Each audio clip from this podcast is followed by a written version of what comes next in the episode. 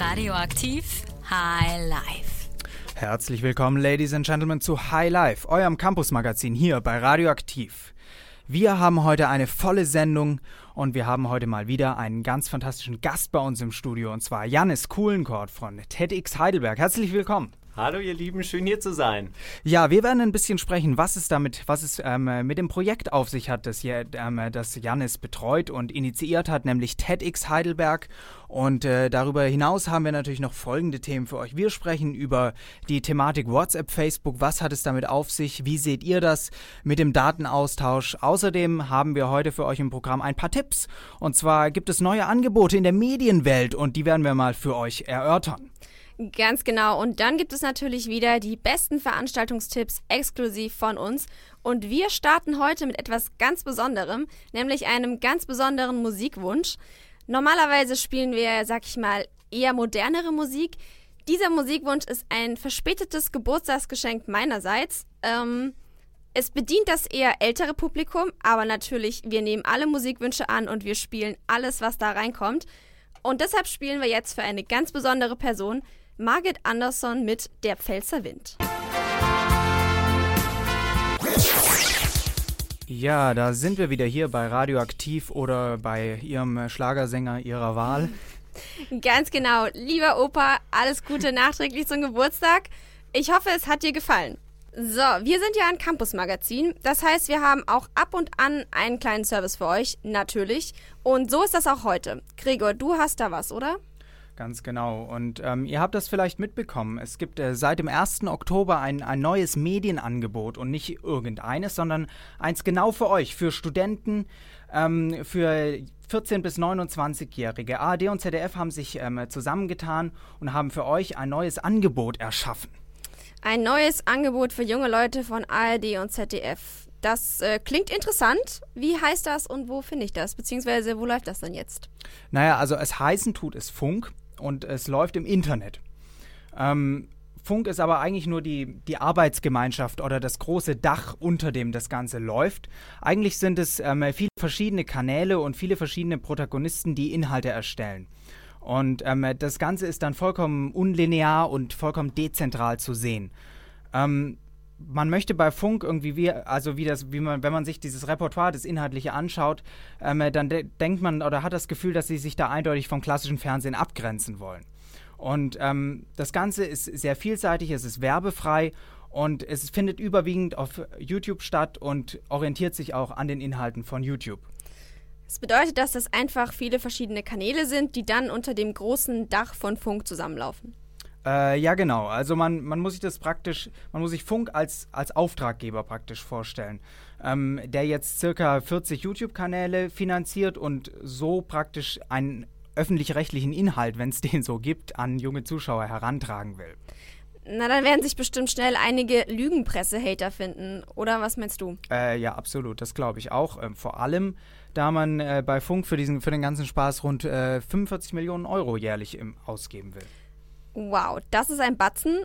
Und jetzt hast du wahrscheinlich ein paar Beispiele von den Inhalten, die man da sehen kann, vorbereitet, nehme ich an. Äh, ja, ich hatte jetzt noch nicht die Zeit, mir das alles anzuschauen, 40 YouTube-Kanäle, aber ich habe mir mal das Video von, von dem, ich weiß nicht, ob du den kennst, diesen Heimwerkerkönig Finn, Finn Klienmann. Ähm, der macht so kleine Videos, an der er an seinem Haus rumschraubt und ähm, der hat jetzt ein neues Format da bekommen, das nennt sich Klimansland und äh, da hat er ein Haus im, auf einem Bauernhof im Norden Deutschlands und ähm, will da mit seinen Freunden quasi ein Land ohne Regeln erschaffen und sich dabei sozusagen selbst verwirklichen. Oder es gibt einen Kanal ähm, namens Gute Arbeit Originals, der von äh, Florentin Will, den man vielleicht aus äh, Neo Magazin Royal kennt, oder der Schauspielerin Katja Gerz und der Schauspielerin Katja Gerz betrieben wird. Und ähm, die beiden produzieren jetzt zum Beispiel so kleine Sketche, klassische Sketche, und ähm, die werden dann verfilmt. Okay, das hört sich jetzt alles noch ein bisschen nach Comedy an. Ja, ja, nee, nee. Also es gibt auch ähm, seriöse und ernste Themen und Inhalte. Ähm, äh, der YouTuber Raik Anders, ähm, den man vielleicht aus seinen Politvideos kennt, wo er die Politik kommentiert, kritisiert, ähm, der arbeitet jetzt im Namen von Funk. Okay, und ich habe gehört, es gibt auch lizenzierte Serien zum Streamen. Äh, ganz genau. Ähm, die Serie von der BBC namens The Aliens kann man dort anschauen und auch Off the Record und bald äh, sogar auch Fargo. Nice. Äh, wo gibt's denn eine Mediathek oder sowas, damit ich weiß, was für Inhalte es noch so gibt?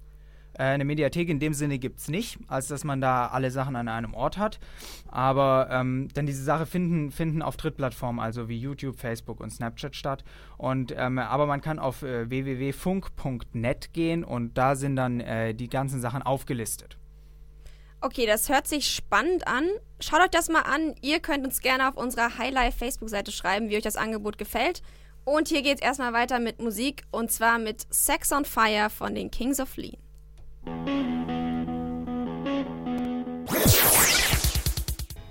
Radioaktiv Funk dazwischen.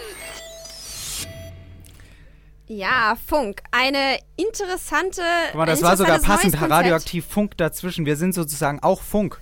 Genau, auf jeden Fall. Wir sind mehr Funk als die. Denn jetzt kommt auch direkt schon meine Kritik. Also, es ist ja an sich eine tolle Sache, dass die öffentlich-rechtlichen auch ein bisschen mehr auf ihr jüngeres Publikum eingehen wollen. Ich habe mir sogar mal eine Folge angesehen und zwar auf Klo. Ähm, das Konzept ist, man, es findet auf dem Klo statt, daher stand wohl der Name. Und es geht darum, äh, die Moderatorin lädt sich jede Woche eine interessante Frau ein. Was ich an sich noch keine schlechte Idee finde, mal irgendwelche Frauen zu Wort kommen zu lassen, die interessante Dinge tun, aber dann wieder krass das Klischee bedient warum muss man sich denn auf ein Klo setzen? Also, das, Weil das, Frauen immer zusammen aufs Klo gehen. Ja, aber das macht es doch nicht zu einem innovativen Konzept, sondern das macht es in meinen Augen einfach nur lächerlich. Also, wenn du mit einer Frau über ein Thema reden willst, dann lad sie doch in ein Studio ein. Das ist doch. Ja, aber dann wirkt, schon wieder, dann wirkt schon wieder so klassisch, weißt du? Das ist, das ist vielleicht der Gedanke, dass man sagt, wenn man ein spezielles Setting hat, dann macht man das. Weil so würde es ja, du würdest ja im Fernsehen sowas nie zeigen, ne? So zwei Leute sitzen auf einem Klo und unterhalten sich. Das würde ja nie stattfinden im Fernsehen, weil jeder sich darüber beschweren würde. Aber es ist halt bei YouTube kannst du ja Sachen machen, die, die du sonst nicht machen kannst und machen, was du willst, weil es schauen sich tatsächlich auch nur die Leute an, die es tatsächlich interessiert. Vielleicht ist es so eine Chance von diesem ganzen Angebot, dass man sagt, man macht viele verschiedene Dinge und die Leute schauen sich das an, die es auch interessiert. Man kommt weg von diesem, ganze, von diesem ganzen Rumgehate und diesen Shitstorms, weil wer sich das anschaut, ist ja selber schuld, muss er ja nicht. Ja, das stimmt vielleicht ein Stück weit, aber in meinen Augen ist das so ein bisschen Thema verfehlt, denn es geht ja darum, also die Leute schauen deshalb ZDF und ARD nicht, wenn sie zu jung sind, nicht weil ihnen das Setting nicht passt, sondern weil es nicht ihre Themen sind. Und man könnte ja auch einfach mal die Themen dieser Menschen aufgreifen und Anne Will könnte sich ja vielleicht auch mal mit 16-, 17-Jährigen unterhalten oder mal eine einladen, die ihre Meinung zu, was weiß ich, dem Islam preisgibt oder so. Das ist ja das Eigentliche, worum es gehen sollte und nicht, ja, dass ich coole ich Settings finde. Ja, ich glaube, das Problem aber im Fernsehen ist tatsächlich für junge Leute, dass die einfach das nicht mehr zu den Zeiten schauen wollen oder schauen können, wann es halt läuft. Ich glaube, das ist so das Problem und ich glaube, da liegt die, die Chance sozusagen, ähm, das Ganze auf YouTube zu machen, das Ganze dezentral zu machen, weil man es dann eben anschauen kann, wann man will und wo man will. Und ähm, ich glaube, also was, was vor allem dieses Angebot jetzt von normalen YouTube-Videos, ich habe ich hab mir das am Anfang überlegt, was unterscheidet dieses Angebot jetzt von normalen YouTubern und von, von, von normalen YouTube-Videos? Und äh, da hat Harald Schmidt einen ganz netten Tweet abgesetzt, den ich sehr treffend finde. Ich glaube, ich kriege noch zusammen sowas wie Funk ist wie YouTube, nur ohne äh, Product Placement. Und ich glaube, das ist so ein ganz entscheidender Punkt, dass äh, irgendwann kommst du als YouTuber zu einem Punkt, wo du ohne Product Placement, wenn du von dem Geschäft leben willst, was ja sehr aufwendig ist, nicht mehr weiterkommst. Das heißt, du musst dich von irgendwelchen Firmen sponsern lassen, du musst irgendwelche Dinge anziehen, du musst irgendwas promoten, was du persönlich vielleicht gar nicht gut findest, aber du kriegst eben Geld und dadurch wirst du eben, dadurch kannst du dann davon leben. Und ich glaube, das ist vielleicht ein Ansatz, wo man Dinge, Inhalte ähm, ins Netz stellen kann, ohne sich eben abhängig zu machen. Vielleicht ist es eine Chance. Gut, das kann natürlich sein. Wir werden natürlich weiterverfolgen, wie es mit Funk weitergeht, so wie ihr hoffentlich auch.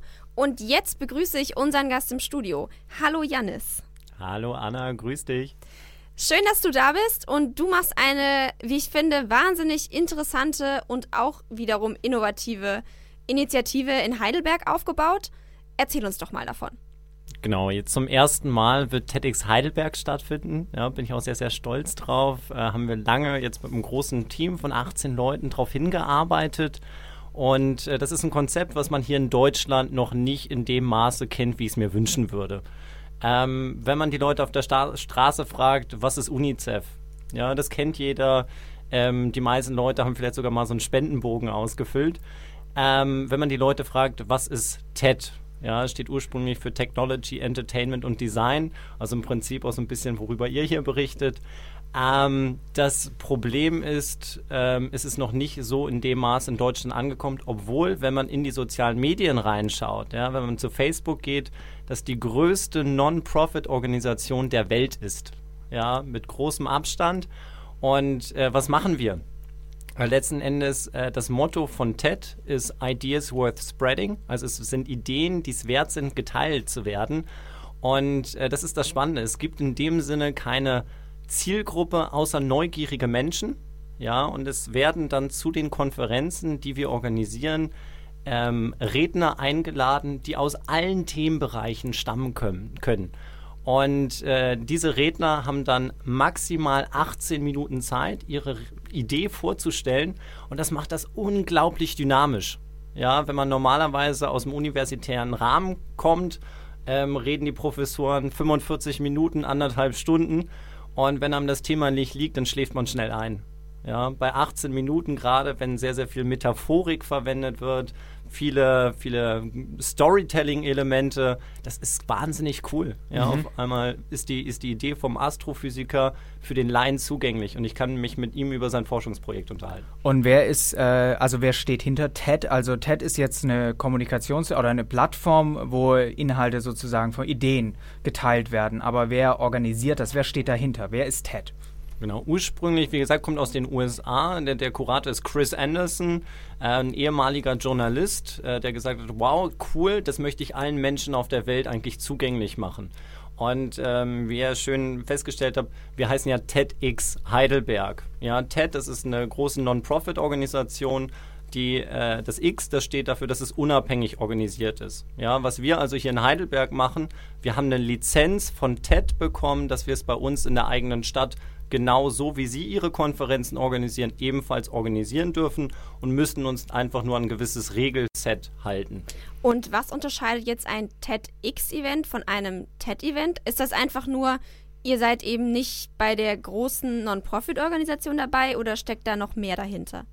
Also im Prinzip, gerade wenn es eine gewisse Größe erreicht, ja, also die TED-Events sind immer sehr, sehr exklusiv während vor allen Dingen die TEDx-Events äh, darauf abzielen, der Region irgendwie Nutzen zu bringen, die Leute in der Region miteinander zu vernetzen und aus allen Themenbereichen, also mal ausnahmsweise keine Tech-Konferenz zu haben, keine Life Science-Konferenz, wie man es gerade aus Heidelberg kennt, sondern alle Leute irgendwie an einen Tisch bringt und dann wahnsinnig, einen wahnsinnig spannenden Blick über den Tellerrand ermöglicht.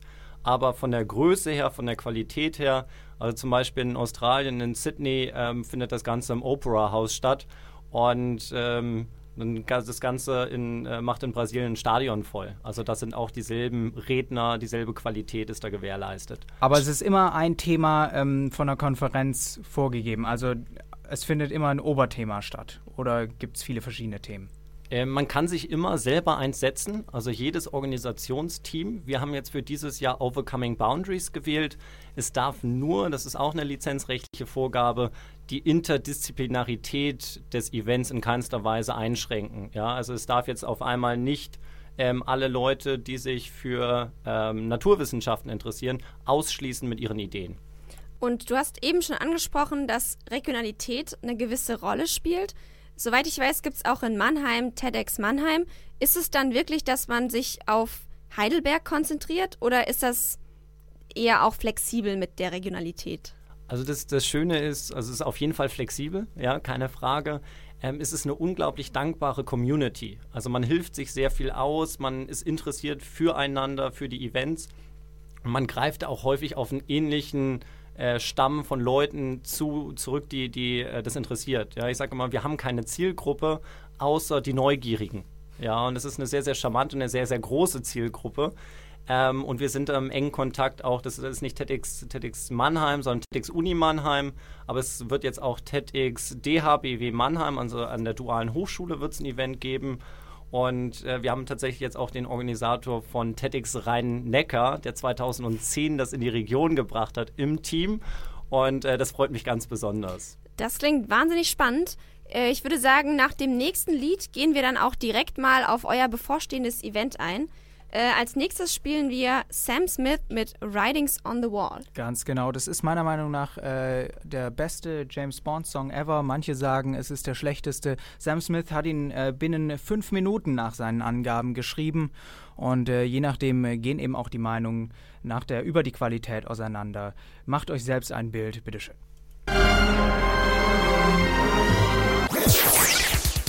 Das hat das absolute James Bond-Feeling hier ins Studio gebracht. Janis ist immer noch bei uns und jetzt würde ich sagen, wir reden mal über das Event, das am 29. Oktober genau, stattfindet. Am 29. Perfekt. Also euer Oberthema ist Overcoming Boundaries, wie du schon gesagt hast. Vielleicht erzählst du uns einfach mal, worum es jetzt am 29. Oktober ganz genau geht oder was ihr vorbereitet habt. Ja, und zwar normalerweise kennt man es von den Konferenzen, man hat Redner und was man als Außenstehender, wenn man noch nicht bei so einer Konferenz war, normalerweise sieht, die, sind die Talks von den Rednern. Und zwar, die werden jedes Mal professionell videodokumentiert, so auch bei uns, und äh, werden dann der breiten Masse, sage ich mal, zur Verfügung gestellt. Ja, bei uns kommt noch dazu, dass wir ein professionelles Livestream haben werden. Das heißt, jeder, der es verpasst hat, sich bei uns auf ein Ticket zu bewerben, hat die Möglichkeit, am 29.10. sich einfach ähm, von Rechnern zu setzen und daran teilzuhaben. Ja, ist dann fast wie persönlich dabei zu sein. Ähm, das Charmante ist, wo wir einen sehr, sehr großen Stellenwert drauf gelegt haben, einen sehr großen Fokus, ist, ähm, dass die Teilnehmer nicht einfach nur konsumieren, das heißt bei den Reden dabei sitzen, bei den Vorträgen, sondern dass die auch aktiv mitgestalten können. Ja, und dementsprechend haben wir eine Diskussionsecke, ähm, wo dann wir arbeiten mit zwei professionellen Visualisierern zusammen. Das kann man sich vorstellen, ähm, die, die arbeiten mit Sketchnotes. Das heißt, in einer Bildsprache werden die ähm, Talks parallel festgehalten und dann kann man im Nachgang ähm, die rekapitulieren. Ja, dann sieht man quasi, oh, ähm, der hatte eine tolle Idee und die Idee ist dann quasi wie so eine Glühbirne mit Strahlen dargestellt. Und äh, das bietet den Leuten einen sehr, sehr schönen Spielraum, die Ideen weiterzuspinnen. Ja, dort, auf, äh, dort anzufangen, wo die Redner aufgehört haben und äh, selber sich zu vernetzen. Ja. Wisst ihr schon, worüber die Redner reden werden oder ist das für euch auch eine Überraschung? Nein, das ist für uns äh, Gott sei Dank keine Überraschung. Das wird uns, glaube ich, sehr, sehr viel ähm, Angst bereiten, wenn wir das nicht wüssten. Ja, also die ähm, Redner sind aktuell noch dabei, mit unseren Coaches ihre Talks auszufeilen und natürlich dann nochmal die Details irgendwie auszuarbeiten. Aber grundsätzlich haben wir da schon sehr, sehr spannende Redner vereint, auch wenn das auf unserer Website leider noch nicht so ersichtlich ist. Ja, dann gib uns doch hier mal einen exklusiven Einblick. Wer, wen dürfen wir denn erwarten als Redner? Ja, also sehr, sehr spannend, da freue ich mich drauf. Ist, wir haben eine Finalistin vom Global Teachers Award äh, mit in den Reihen die sich für mehr darstellendes Spiel in den Schulen einsetzt. Ja, und das Interessante ist, die ist rund um den Globus geflogen und hat sich auch mit anderen Lehrkräften auseinandergesetzt und sich mit deren Methodiken äh, beschäftigt, äh, was sie so erfolgreich macht. Ja, und äh, das finde ich selber als ehemaliger Schüler, ja, jetzt auch im Rahmen vom Studium, finde ich es immer sehr, sehr schön, wenn sich da Leute, die in der Lehre sind, mit sowas beschäftigen. Ähm, wir haben einen Talk über Artificial Intelligence ja, also für die, für die Tech-Leute, da sind wir reichlich bedient. Ähm, wir haben äh, gerade auch für dich als Politikwissenschaftler, ja, wir haben äh, einen Vortrag über von dem Leiter für, vom Institut für Trend- und Zukunftsforschung, äh, den Dr. Eike Wenzel, ähm, der uns den, ein bisschen gesellschaftlichen Einblick in die, in die Trends der Zukunft gibt, ja, wie der Name ja schon verrät. Und ähm, ganz spannend ist auch, äh, wir fliegen einen Redner aus Tel Aviv ein. Ja, da wow. bin, ich, bin ich, bin ich auch sehr, sehr gespannt drauf. Und zwar ein der, äh, Designer, der schon für Michelle Obama und Barbara Bush ähm, Kleidung entworfen hat. Das klingt alles wahnsinnig interessant. Ich denke, ihr habt da auch einen großen Zulauf gehabt, was die Tickets angeht, oder? Ja, das könnte man so sagen. Wir haben auch reichlich Werbung gemacht, dass dem so ist ähm, leider zu viele Bewerbungen für zu wenig Plätze. Ähm, aber wir werden im nächsten Jahr mehr Plätze zur Verfügung stellen. Dieses Jahr ist leider unser Venue und auch die lizenzrechtlichen Rahmenbedingungen äh, drücken uns da einfach in so ein Korsett. Ähm, aber das versuchen wir halt jetzt durch diesen Livestream auch auszugleichen. dass da alle dran teilhaben können. Und äh, wie seid ihr auf euer Thema gekommen? Ähm, das ist tatsächlich im Rahmen von der Lizenzbewerbung entstanden. Und zwar stand ich vor der Problematik, oh, wie kann man das Ganze jetzt gut klingen lassen? Und äh, gleichzeitig diese lizenzrechtliche Rahmenbedingung erfüllen, dass es in keinster Weise äh, diese Offenheit vom Event gefährden darf. Ja, und dementsprechend habe ich mir dann äh, überlegt, äh, es wäre ja schön, wenn man die Leute nicht dahingehend äh, nur dazu bringt, dass sie sich ihrer Grenzen bewusst werden, sondern sich auch ganz bewusst dafür entscheiden, wo möchte ich gegebenenfalls diese Grenzen überwinden. Ja, wo kann ich gegebenenfalls eine Idee nehmen und nicht einfach nur sagen, wow, das ist eine tolle Idee, sondern mit der Idee weitermachen. Ja, Freunde suchen und sagen, okay, gemeinsam können wir die Welt ein Stück weit verändern. Also ich glaube, wir sind doch auch alle ein bisschen Idealisten bei dem Event. Ja. Wie wichtig ist denn dieses Oberthema? Also du hast ja vorhin auch schon angesprochen, äh, was das Oberthema von TED ist oder das Motto Ideas Worth Spreading. Und du hast gesagt, dass du findest es so genial, weil es so offen ist. Aber es ist ja auch so offen, dass es wieder irgendwo nichtssagend wird, oder? Also wie wichtig ist denn so ein, so ein Motto von der Veranstaltung, jetzt auch von TEDx-Eventen? Ich glaube, ist das Spannende, dass es wirklich so ein Überraschungspaket ist. Ja, dass nicht alle oder dass man genau mit keinen Erwartungen an dieses Event rangeht, außer, oh, ich werde überrascht. Und äh, das macht es so charmant, ja, weil ich mache immer häufiger die Erfahrung, wenn Leute zu, zu tollen Events gehen, dass sie danach enttäuscht sind, weil sie sich zu überhöhte Erwartungen gemacht haben. Und bei uns ist es eher umgekehrt, ja, dass die Leute zwar mit hohen Erwartungen durchaus ans Event rangehen, aber dadurch, dass sie immer wieder überrascht werden, immer wieder was Neues ihnen geboten wird, dass sie selber sich im Prinzip die Leckerbissen rauspicken können. Ja, und wir, wir ergänzen das Ganze noch durch eine Tanzperformance und kooperieren auch mit einer lokalen Künstlerinitiative, einer studentischen Art von Demen. Ähm, und äh, da, ist das, da ist das Charmante, die haben auch zwei Künstler, die sich nur dem Thema Overcoming Boundaries gewidmet haben und für uns ein eigenes Konzept auf die Beine gestellt haben. Da bin ich auch sehr, sehr gespannt drauf. Und äh, warum finde, also warum hast du dir dann dieses Thema oder diese ganze Veranstaltung als im Format des TED ähm, wolltest du, warum wolltest du es im, als TED-Vortrag ähm, oder TED-Event umsetzen und nicht einfach eine ganz stinknormale Vorlesungsreihe? Ähm, es hat mich selber schon, also diese TED Talks, man kann auch einfach auf ted.com gehen, ja, da kann man vielleicht ein Stück weit verstehen, was mich da inspiriert hat. Ähm, ich war ein großer Fan ja, und ähm, gerade in internationalen Unistädten, wie es ja Heidelberg auch von sich beansprucht zu sein, ist es eigentlich Standard, so ein TEDx-Uni-Event zu haben. Ja, und äh, da war für mich dann einfach, ich habe mich lange darüber geärgert, dass es das Ganze nicht gibt. Und dann habe ich beschlossen, okay, wenn es das Ganze nicht gibt, wenn es sonst niemand macht, dann ähm, gucke ich einfach mal, was würde es denn benötigen. Und ähm, dadurch, dass es halt sehr, sehr viele schon gemacht haben. Es gibt tausende von Events rund um Globus. Und es ist eine wahnsinnig tolle Community. Da habe ich dann gesagt, okay, wenn dies alle gemacht haben und ich auf ihre Erfahrungswerte zurückgreifen kann, dann will ich das auch machen. Das klingt sehr inspirierend und du hast uns auch einen Musikwunsch mitgebracht, so wie ich das verstanden habe. Genau. dann Was mal, dann hau mal raus. Ähm, von George Ezra, Budapest finde ich toll. Das machen wir doch habe ich mir im Vorfeld überlegt, weil äh, ich bin nicht der große Musikhörer. Aber das Lied äh, gefällt dir zumindest. Auf jeden Fall, unglaublich toll. Ich mag auch Musik, ja, so ist es nicht. Ja, dann spielen wir das doch. Danke.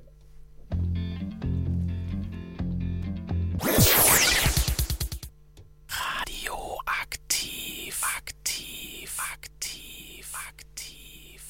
Herzlich willkommen zurück bei Radioaktiv High Life. Bei uns im Studio Janis von TEDx Heidelberg.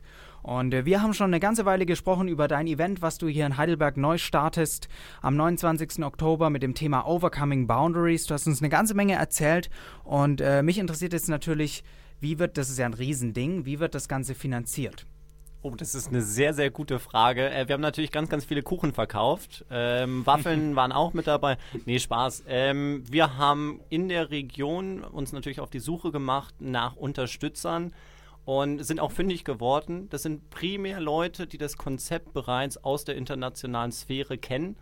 Ähm, die häufig, also beispielsweise international agierende Unternehmen, die teils auch in anderen Ländern bereits so ein Vergleichs äh, ver vergleichbares Event unterstützen. Und ähm, da kann man, glaube ich, einen ganz klar hervorheben. Und zwar ähm, werden wir maßgeblich als Premium-Partner von SAP unterstützt, die halt auch einen äh, starken Fokus auf eine sehr innovative Produktpalette setzen und dementsprechend mit unserem doch vergleichsweise innovativen Event-Charakter ähm, sich gut assoziieren konnten. Ja. Müsst ihr für eure Lizenz denn was bezahlen oder gibt es die für Ume? Ähm, die gibt es vergleichsweise für Umme. Nein, also wir da zahlen da nichts für. Es ist ein ähm, sehr, sehr umständlicher Bewerbungsprozess, der so einer Lizenzbewerbung vorausgeht. Und da muss man halt ein vergleichsweise gut ausgearbeitetes Konzept einreichen. Ähm, aber zahlen muss man nichts. Ja, das ist erfreulich gewesen. ja, cool. Ähm, aber kann jetzt es kann, also es kann praktisch jeder so eine TEDx-Konferenz ähm, veranstalten. Man braucht nur eine gute Idee. Ähm, du selber brauchst tatsächlich noch nicht mal eine gute Idee. Ja, du kannst auch einfach nur die Rahmenbedingungen schaffen. Was ich so faszinierend finde, hier in Deutschland haben wir sehr, sehr gute Rahmenbedingungen.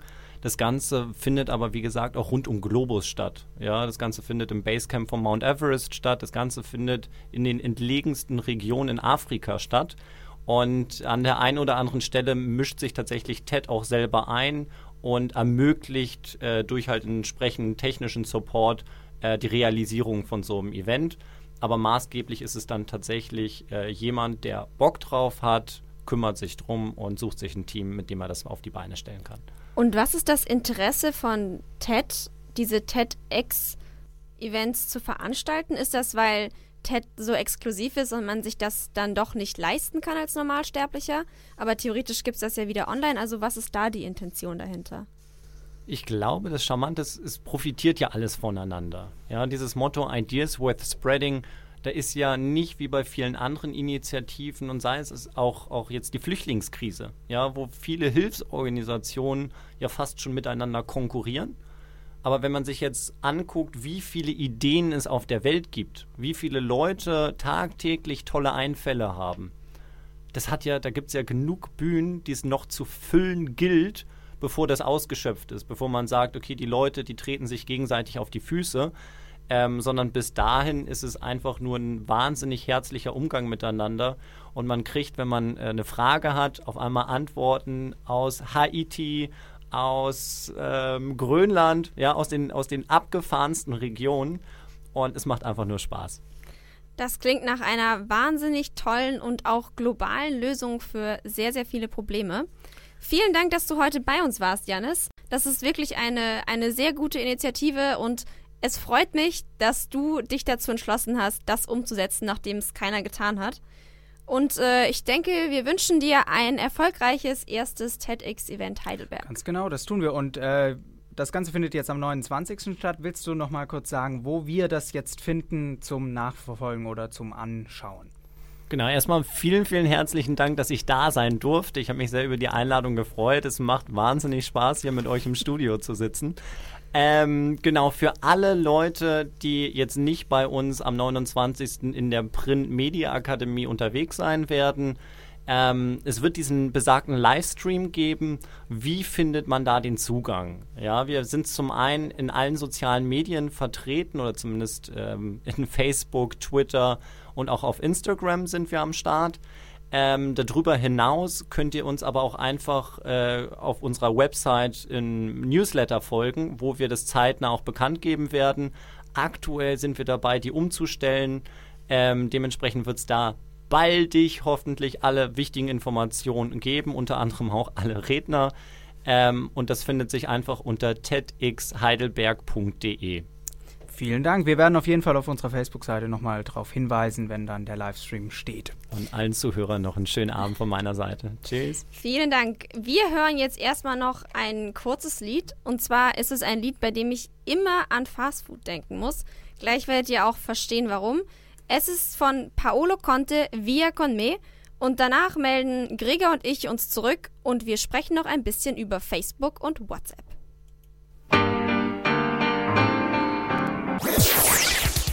Herzlich willkommen zurück bei High Life, eurem Campus-Magazin hier in Heidelberg. So, Gregor, ich finde, wir sollten uns bei High Life mal mit einem Thema auseinandersetzen, das schon wieder in aller Munde ist, und zwar Facebook.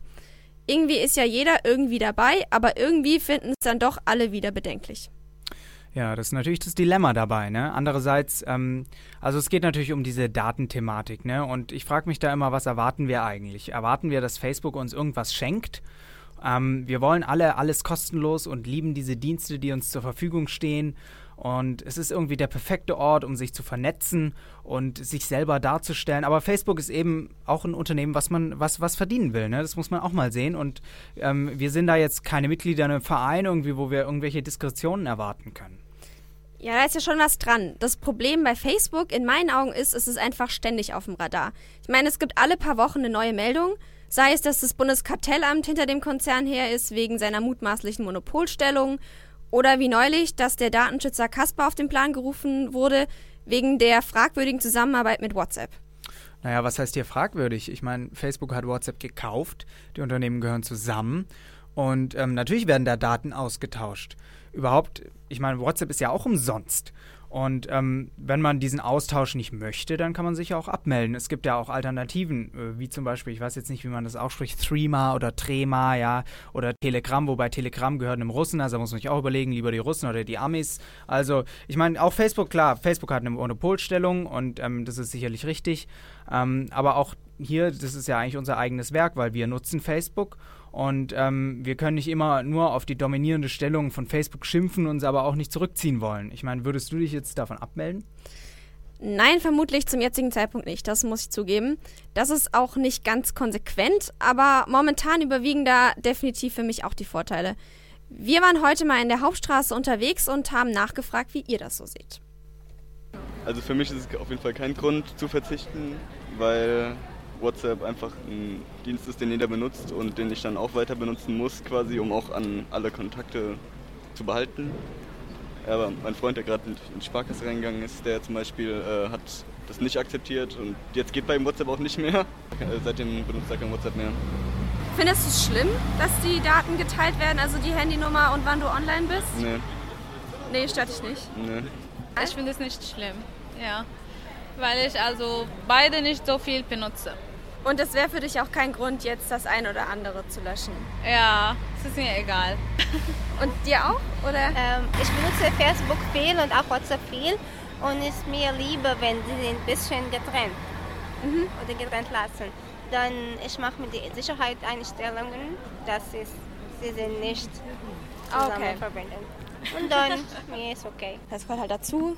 Ja, So. also ich bin davon überzeugt, dass egal, was die da jetzt in den Rechte ändern, dass letztendlich sind deine Daten im Internet so oder so nicht wirklich sicher. Es ist jetzt halt öffentlich, dass es macht, aber ich glaube, dass das schon länger so ist. Ja, also ich habe das auch mitbekommen, aber ich benutze trotzdem immer noch WhatsApp, weil halt alle Freunde das auch benutzen und es einfach am geschicktesten ist. Aber ich habe halt auch diesen Haken, den man da wegmachen konnte, was ich irgendwie gelesen habe, habe ich rausgemacht. Aber ja, ich denke jetzt auch, ich weiß nicht, ob es was bringt, habe es halt mal gemacht. Aber Aber es stört euch nicht im Sinne von, dass ihr es zum Beispiel löschen würdet oder so.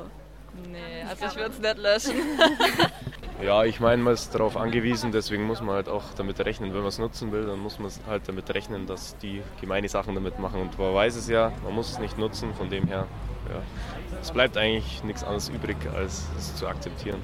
Du würdest jetzt aber auch nicht darauf verzichten oder was anderes verwenden. Ja, es ist halt als Informationsquelle schon sehr einfach und gut, deswegen bleibt einem fast nichts anderes übrig. Also es wäre natürlich schon besser, wenn es Alternativen gäbe, aber die momentanen Alternativen sind ja noch nicht so ausgereift oder so verbreitet, dass sich rentiert.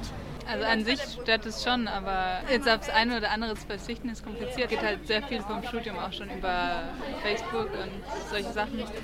Und WhatsApp ist einfach die Art, mit Leuten Kontakt zu behalten, vor allem wenn die nicht im gleichen Land sind. Also es stört dich, aber du würdest nicht wirklich Konsequenzen daraus ziehen. Nee, wahrscheinlich dann doch nicht im Endeffekt. Und bei dir? Ja, also ich finde es nicht so gut, dass die Handynummer weitergegeben wird an Facebook. Ja, ich denke, da kann man halt auch nicht viel dagegen machen. Radioaktiv, aktiv, aktiv, aktiv. Ja, also klar, ne? jeder will mehr Sicherheit, aber an die eigene Bequemlichkeit darf es dann bitte nicht gehen. Ja, ja, ich verstehe schon. Du hast ja wirklich einen Punkt. Aber jetzt lass uns doch mal über den Vorstoß von Kaspar reden. Die Fusion von Facebook und WhatsApp ist die eine Sache und dass es blauäugig ist zu glauben, die Konzerne teilen die Daten nicht miteinander, ist die andere. Auf der anderen Seite muss doch auch gesehen werden, dass es sich hier schlicht darum handelt, dass Facebook Zusicherungen nicht einhält. Ich meine, es hieß, die Daten sind sicher und man tastet die Informationen von WhatsApp nicht an. Und das ist ja jetzt wohl Schnee von gestern. Ja, ehrlich gesagt, was soll das Ganze? Ich meine, Facebook kommt die Handynummer und ähm, aber und bekommt zu sehen, wann man auf WhatsApp online ist. Bei mir kriegt Facebook damit dann raus, wann ich schlafe. Also meine Handynummer kennt gefühlt eh die ganze Welt oder viele Leute und auch sonst ähm, sehe ich ja selbst, dass Facebook viele Informationen bekommt. Ähm, ja, wo ist das Problem? Aber darum geht es doch gar nicht. Es geht nicht darum, dass ich eine geheime Handynummer haben will, sondern darum, dass man ein noch kompletteres Bild von mir erhält. Und ich finde es bedenklich, wenn ein Konzern so ein komplettes Bild meiner Persönlichkeit hat und deiner Kontakte. Von einfach allem.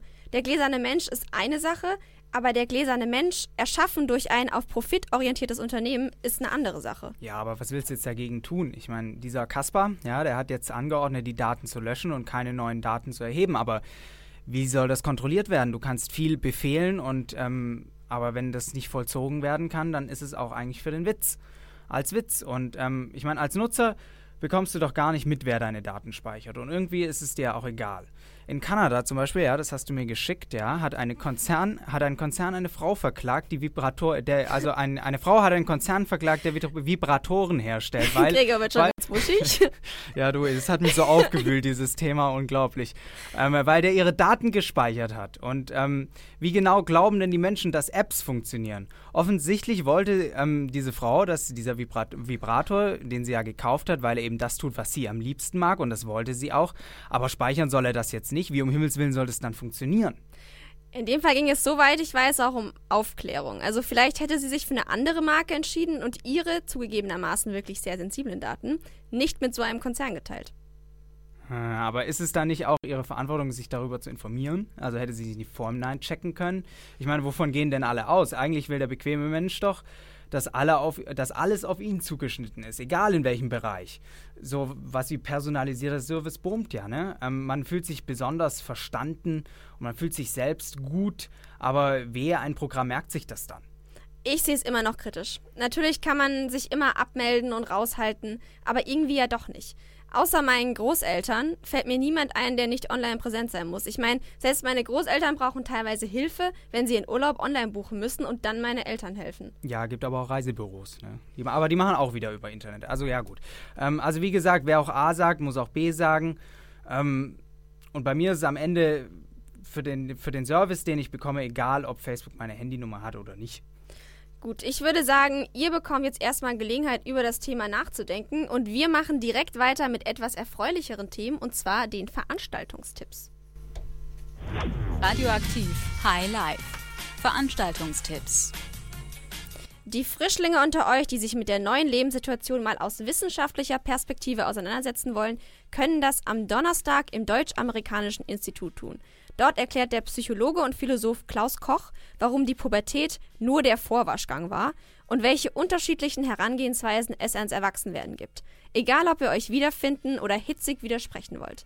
Dabei seid ihr um 20 Uhr für 6 Euro. Wer sich vor Semesterbeginn nochmal so richtig freitanzen will, der kann das am Freitag bei Electrogravity in der Halle tun. Special Guest ist der ehemalige Underground-DJ Stefan Hinz, der sich inzwischen bei größeren Locations weltweit einen Namen gemacht hat. Zusammen mit dem Duo Fade Rotan und Dennis sorgt er für innovative elektronische Beats und eure Portion Energie am Wochenende. Tickets gibt's für 12 Euro im Vorverkauf, für 15 Euro an der Abendkasse. Aufgelegt wird ab 23 Uhr. Wie man sich in Befremdung begegnen kann, welche Vor- und Rückschritte man macht bei dem Versuch, Vertrautheit aufzubauen, das erfahrt ihr am Freitag bei der Premiere von Who the Fuck is Kafka? im Theater. Das Stück basiert auf dem autobiografischen Roman der israelischen Schriftstellerin Lizzie Doran, der die Geschichte von einem ambitionierten Projekt erzählt. Sie, die Tochter von Holocaust-Überlebenden aus Tel Aviv, und Nadim, ein palästinensischer Filmemacher aus Ostjerusalem, beschließen auf einer Friedenskonferenz in Rom, sich über ihre jeweiligen Blickwinkel auf den Nahostkonflikt auszutauschen und diese Annäherung mit dem eigenen Medium zu dokumentieren. Daraus entspinnt sich eine wechselvolle Freundschaft voll tiefsitzender Vorurteile und neuer Einsichten, erleichtert durch Schokolade und Humor, die euch die Situation in Israel und den Palästinensergebieten auf eindrückliche Weise erfahrbar macht. Die Vorstellung startet um 20 Uhr. Tickets gibt's ab 9,50 Euro. Dein Campus, dein Radio, deine Stadt. Ja, da sind wir auch wieder durch mit der Sendung. Es ist nahezu 19 Uhr. Wir verabschieden uns heute. Es hat großen Spaß gemacht. Wir hatten einen tollen Gast. Und äh, ja, wir verabschieden uns noch mit einem Lied, denke ich, oder? Ganz genau. Und für alle Neulinge unter euch, beziehungsweise für alle, die Neulinge kennen, nächste Woche startet unsere Ersti-Sendung. Also jeder, der neu in Heidelberg ist und nochmal wissen will, wie das da so läuft und was man wissen muss, nächste Woche High Life einschalten. Und wir verabschieden uns mit Falling von Alicia Keys. Dein Campus, dein Radio, deine Stadt.